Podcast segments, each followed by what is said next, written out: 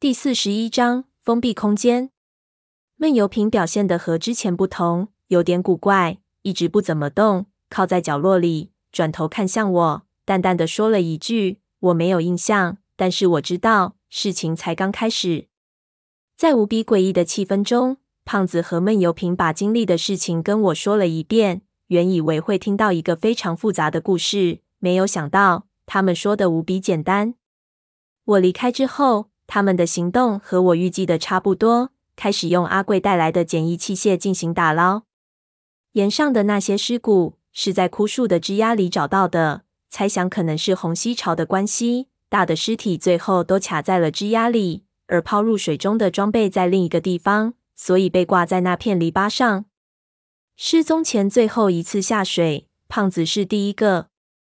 当时他已经准备上浮了，却看到有东西在手电筒的照射范围里闪了一下，似乎是某种金属。下水本来就是为了打捞东西，他自然马上被吸引过去。可等游到那里，却发现那边什么都没有，只有一些大块的石头。头盔里的氧气差不多耗尽了，他也不能仔细看那些石头的缝隙。以为闪光是小块的金属或者玻璃，于是没有在意，准备上浮。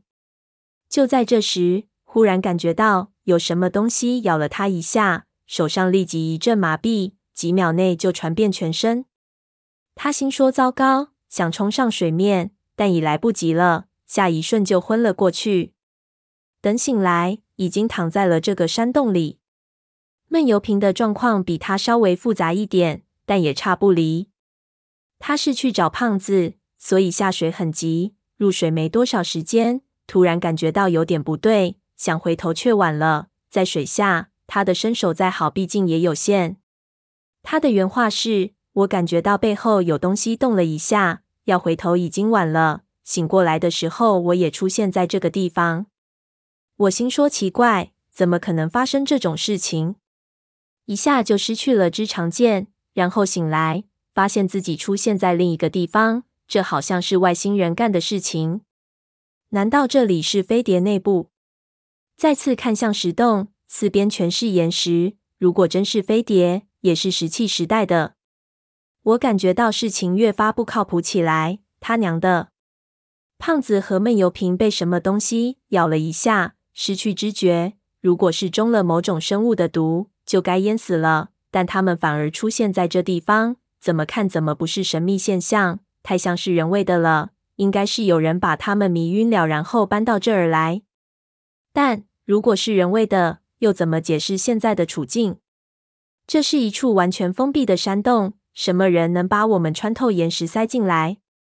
刘谦，胖子想着那时的情形，还带着疑惑。我很想不通，当时在水下视野不错。被扎之后到昏迷之前，还有一小段时间是清醒的。我立即四处看了，什么都没有。也许是一种虫子或者鱼，个子比较小，只要贴在你的背上，你就发现不了。你身上有伤口吗？我问道。不可能平白无故的疼一下，若是被东西刺了，肯定有痕迹。刚醒我就看了，没有任何痕迹。胖子让我看他被刺的地方，确实什么都没有。我觉得不太可能是虫子。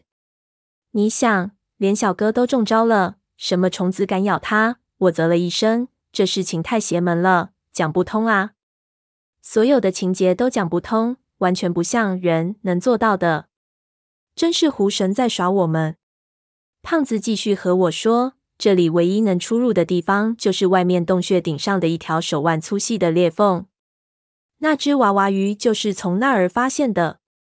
大量的渗水从那裂缝而来，他们这两个星期基本上什么都没吃，就靠喝水活着。他瘦了大概六公斤，皮都挂了下来。为了不消耗体力，几乎都是静坐着不动。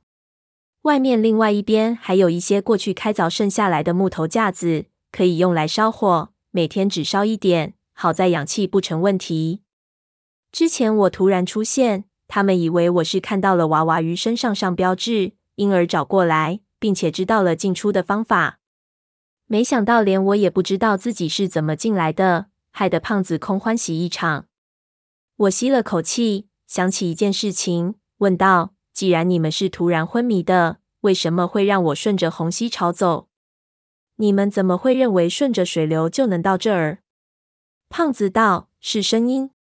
我不知道这个梅室所在的位置，但我知道肯定在虹吸潮的口子附近，因为到了晚上，外面的渗水就会有规则收缩，声音非常明显，好像呼吸一样。只有离虹吸潮非常近，才会有如此大的幅度。如果你发现娃娃鱼被引到虹吸潮的口子附近，就可能会发现通往这里的裂缝。我不禁暗骂：原来是这么回事，也太理想主义了。胖子的想法完全没有依据。事实证明，顺着虹吸潮是死路一条。但我既然没死，也不想再埋怨什么。听完之后，我颤颤悠悠站了起来。虽然绝对相信胖子，但内心的强烈冲动还是让我想自己看看这个洞穴，仔细贴着这些石头看看。胖子看着就叹气，摇头道：“别浪费体力了。天真，你想想，他娘的，我和小哥在这里困了两个星期了。这两个星期，我们能干什么？”胖爷，我刚开始也完全不信，一直认为可能有暗道，一直找，一点一点找。你知道把一块石头看一千遍是什么感觉吗？我看到最后几乎要吐了，但是没有就是没有。他的表情非常的痛苦，我能想象出那种伤感受，但不自己看过，心里就是感觉空空的，就让他别管。吃力的扒着岩石壁走了一圈，这次看得非常仔细。胖子说的一点也没有错，岩壁确实完全是整体，偶然有细微的裂缝也是自然形成的，连刀都插不进去。最大的裂缝是外面洞穴的煤洞顶，但也只有胳膊精细。源源不断的水从上面流下来，地上全是大大小小的水坑，这些水又顺着底下的岩石缝隙流下去。这个洞穴的位置会在哪里？会不会在我溺水的地点附近？看这些凿痕和那井下部的岩石痕迹很相似，肯定是同一批工匠凿出来的。那么，我们就是在湖底下山脉的岩层中了。我到底不是学地质勘探的。只知道一些力学知识，其他的完全没概念。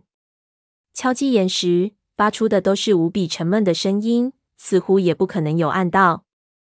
而且闷油瓶在这里，如果真有暗道，他应该早就发现了。又去瞧堆积在一旁的东西，刚才相看之下，角落里似乎有几只石磨一样的东西。走近了仔细看，好像是铸铁的炉子，里面还有铁渣子。一边是放着大量工具的架子，稳妥的不成样子。另外就是一尊大概只有啤酒瓶高的泥塑神像，是关公，又是别的菩萨，过往从来没见过，或许是少数民族的神灵。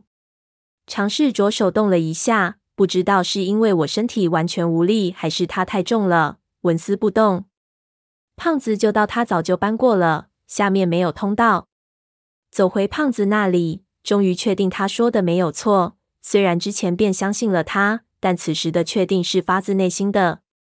心里升起一股焦虑感，这是人对于封闭空间本能的反应。